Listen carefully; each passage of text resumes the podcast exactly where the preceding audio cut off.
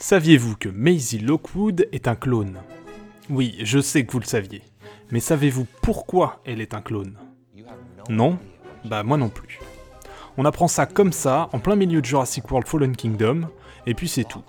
Au milieu de la débâcle provoquée par l'Indoraptor, entre deux courses-poursuites et une fusillade, le méchant du film annonce aux deux héros que l'enfant qui les accompagne est un clone. Un individu génétiquement fabriqué par un vieux milliardaire triste qui ne parvenait pas à faire le deuil de sa fille. Et puis tout le monde repart en cours.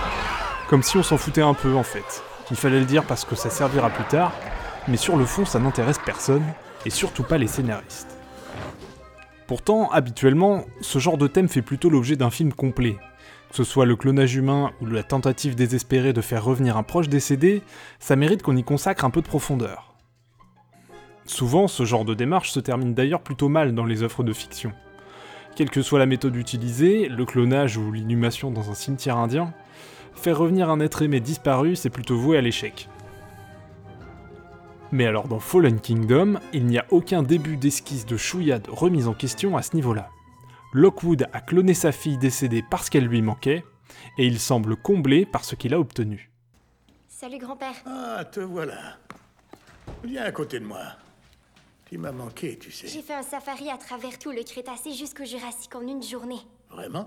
Qu'est-ce que tu as vu? Surtout des herbivores. Il y avait quand même un T-Rex. Évidemment, il y a eu des victimes. Iris en fait partie. Elle est morte de peur. Tu as vraiment l'humour grinçant de ta maman. Est-ce que je lui ressemble? Oh oui. C'est comme si elle était devant un miroir. Au-delà de l'imposture scientifique, parce qu'en réalité deux clones humains ne seraient pas identiques et se ressembleraient moins que des vrais jumeaux, la personnalité et les souvenirs du clone seraient aussi forcément différents de ceux de la personne d'origine. Lockwood ne peut pas avoir retrouvé sa fille en la clonant, mais Fallen Kingdom élude totalement ce détail. Finalement, ni les motivations vaines et morbides de Lockwood, ni la recherche d'identité de Maisie ne semblent avoir été des sujets dignes d'intérêt pour les scénaristes qui ont imaginé cette situation. Alors pourquoi? Pourquoi introduire une révélation aussi casse-gueule si c'est pas pour aborder en profondeur les thématiques qu'elle porte? Cherchons autre chose. Les personnages de fiction ont une finalité, ils sont là pour quelque chose. Dans notre précédente vidéo, Malcolm par exemple était l'observateur ironique. Alors à quoi sert donc Maisie dans Fallen Kingdom? Dans Jurassic Park, Tim et Lex étaient, entre autres choses, utilisés comme un moyen de provoquer des péripéties à moindre coût. Montrer les dinosaures coûtait cher, il fallait donc des personnages pouvant se mettre en danger, générer des scènes d'action et de tension, sans faire intervenir des effets spéciaux qui coûtaient un bras. Mais aussi sans que ces personnages ne passent trop pour des boulets à se mettre tout seul en fâcheuse posture. On imagine mal Robert Muldoon refuser de descendre de l'arbre ou de la clôture. Alors qu'avec un enfant comme Tim, ça passe. Et puis les mésaventures des enfants permettaient en plus de développer l'arc de prise de responsabilité parentale de Grant. Même chose pour Malcolm et sa fille dans Le Monde Perdu, ou encore les Kirby qui partent à l'aventure pour sauver leur fils dans Jurassic Park 3. Depuis le début, Jurassic Park, c'est, au niveau des enjeux des personnages, une histoire de prise de responsabilité, avec bien souvent des enfants comme catalyseurs des décisions prises par les adultes. Mais elle, elle n'est pas dans une situation qui requiert qu'un adulte en voie de rédemption paternelle vole à son secours. Owen intervient bien pour la sortir des griffes de l'Indoraptor dans la chambre d'enfant, mais à ce moment-là, le facétieux dresseur de raptor est plutôt identifié comme le action hero qui sauve tout le monde, plutôt que comme un père qui cherche à sauver son enfant. Et en dehors de cette scène, Maisie elle est plutôt débrouillarde, elle comprend très vite ce qui se passe et elle se sort toute seule des mauvais pas. Et en plus, elle contribue à relier les intrigues entre elles en empruntant les raccourcis du manoir Lockwood qui ne sont accessibles qu'à elle. Finalement, outre la fameuse scène de la chambre, qui se veut surtout iconique visuellement avec la main du monstre au-dessus du, lit de l'enfant euh, caché sous sa couette, le comportement de Maisie s'apparente pas vraiment à celui d'un enfant. Dès son introduction, elle est mise en scène comme autre chose, et on va pas tourner autour du pot, elle est mise en scène comme un dinosaure, comme un prédateur. Très développée, rapprochement cognitif, vous voyez ça? Elle incline la tête et se tire vers l'avant, mouvement des yeux accélérés. Elle est curieuse, elle démontre de l'empathie. Hors champ, cadrage furtif, allusions fugaces, les exemples sont nombreux et en plus des simples effets de mise en scène, on retiendra qu'elle sait ouvrir les portes et que sa propension à aller vers Owen plutôt que Claire est ostensiblement soulignée.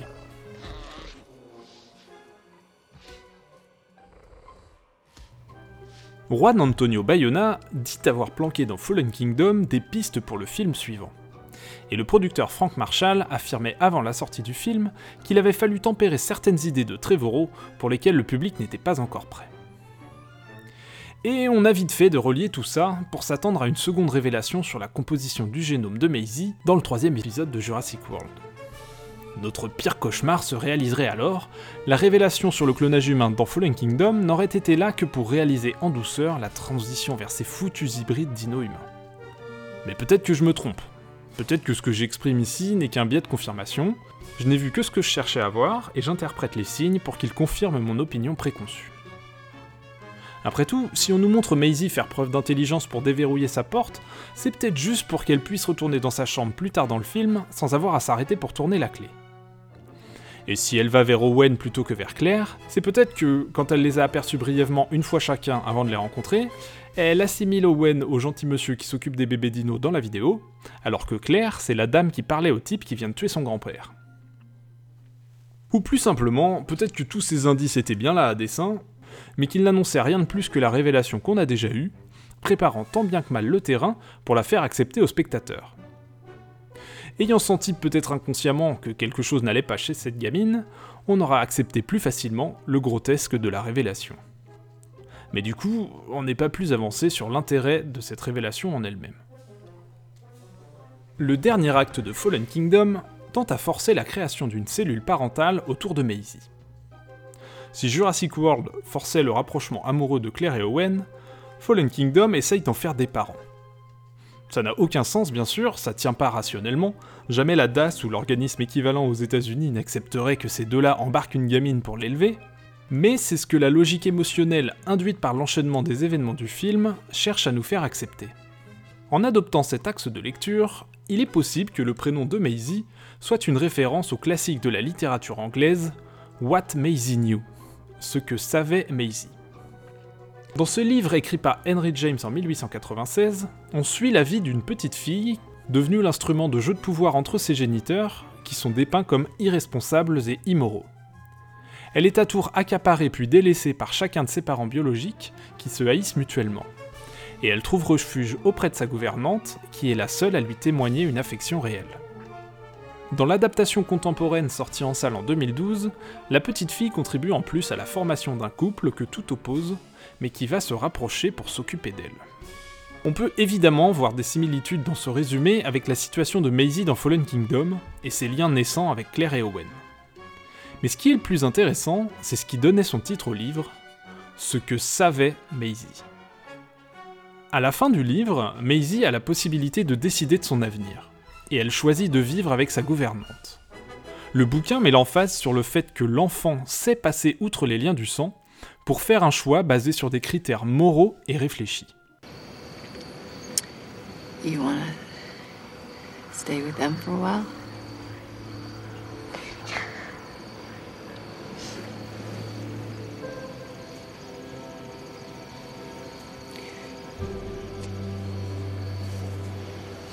You know who your mother is, right?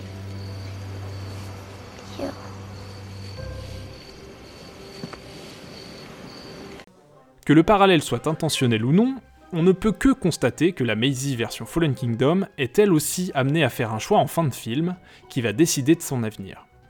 Et de l'avenir de l'humanité, d'ailleurs. Mais à l'inverse de son alter ego littéraire, elle fait ce choix sur un critère irrationnel, émotionnel, qui privilégie les liens du sang.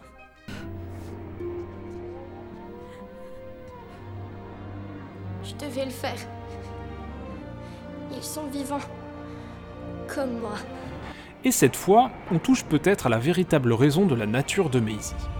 Si les scénaristes de Fallen Kingdom en ont fait un clone, c'est pour qu'elle prenne cette décision. Tout au long de sa production, Fallen Kingdom a revendiqué une identité plus adulte, plus profonde que son prédécesseur, ainsi qu'un certain niveau de conscience écologiste. Colin Trevorrow le répétait encore lors de l'avant-première du film, assurant que Fallen Kingdom parlait de responsabilité, notamment celle d'Owen et Claire envers les événements de Jurassic World. You know, I mean, this film is about responsibility, and it's you know it's Claire and Owen recognizing that uh, they share some responsibility for all these things that have happened, and the third film is about redemption.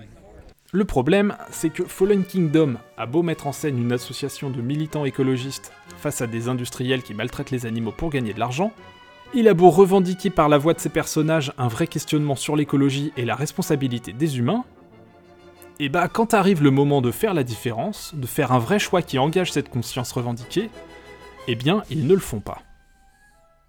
Évidemment, le film ne pouvait pas faire mourir tous les dinosaures dans le sous-sol du manoir, sous peine de mettre une fin prématurée à la licence. Et malgré les notes d'intention, le film n'a pas non plus assumé de faire de la libération des dinosaures un acte écologiste réfléchi et engagé, en faisant ouvrir la porte par des protagonistes adultes en toute connaissance de cause. Ils ont préféré utiliser un enfant cloné pour apporter une réponse émotionnelle et irrationnelle qui ne les engage en rien idéologiquement. J'ouvre une parenthèse. Il faut noter que cette figure de l'enfant atypique qui prend des décisions à la place d'adultes dépassés, ça commence à dessiner un motif récurrent dans la courte filmographie de Colin Trevorrow. Deux exemples. Le premier, c'est Gray, dans Jurassic World, le plus jeune des deux frères qui visite le parc. Dans une interview, l'acteur a révélé que son personnage devait initialement être autiste, avant que cette mention soit supprimée et que Gray devienne juste un enfant bizarre et calé en dinosaure. Le propos est maladroit, mais je vous le retranscris tel qu'il a été dit. À la fin du film, cette particularité est utilisée pour résoudre la principale problématique rencontrée par les protagonistes. Par une association d'idées un peu étrange, il nous faut plus de dents, Gray donne à Claire la solution pour vaincre l'Indominus Rex. 24, 50.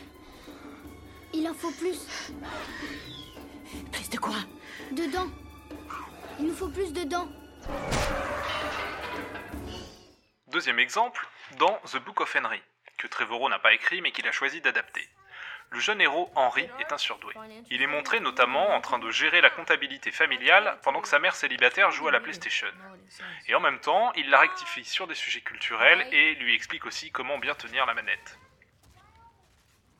No, it doesn't actually help when you lean into it like that. Sure it does. Look at that. Spoiler, Henry meurt dans ce film, et il lègue à sa mère un journal dans lequel il lui explique comment sauver la petite voisine maltraitée. I'm gonna call Child Protective Services. Après un moment d'hésitation, sa mère finira par suivre le journal à la lettre, ou presque, résolvant ainsi la problématique du someone film, else we can call to qui est euh, comment sauver la petite voisine maltraitée. Oh, come on, Peter. There's gotta be stuff he didn't think of. Stuff Henry didn't think of? This is ridiculous. There has to be another way to help Christina. Why, there's no way. Et donc, dans ces trois cas, ces deux-là plus celui de Maisie, les enfants identifiés comme atypiques prennent les décisions qui résoudront les problématiques des films, et les adultes, en particulier les figures féminines en situation de responsabilité, subissent ou au mieux obéissent euh, à ces décisions. Alors certes, dans les deux premiers Jurassic Park, on a deux cas où des enfants utilisent des capacités qui leur sont propres pour sauver un peu la mise aux adultes aussi. Lex qui verrouille les portes avec ses connaissances en informatique, et Kelly qui empale un raptor en faisant de la gym. Mais ça reste des choses assez ponctuelles, les deux personnages ne sont pas définis que pour ça, et ça ne résout pas euh, d'un coup de baguette magique la problématique globale du film. Et si vous voulez creuser un petit peu plus euh, cette histoire de personnage féminin chez Trevorrow, je vous invite à jeter un œil à son court métrage étudiant, Home Base.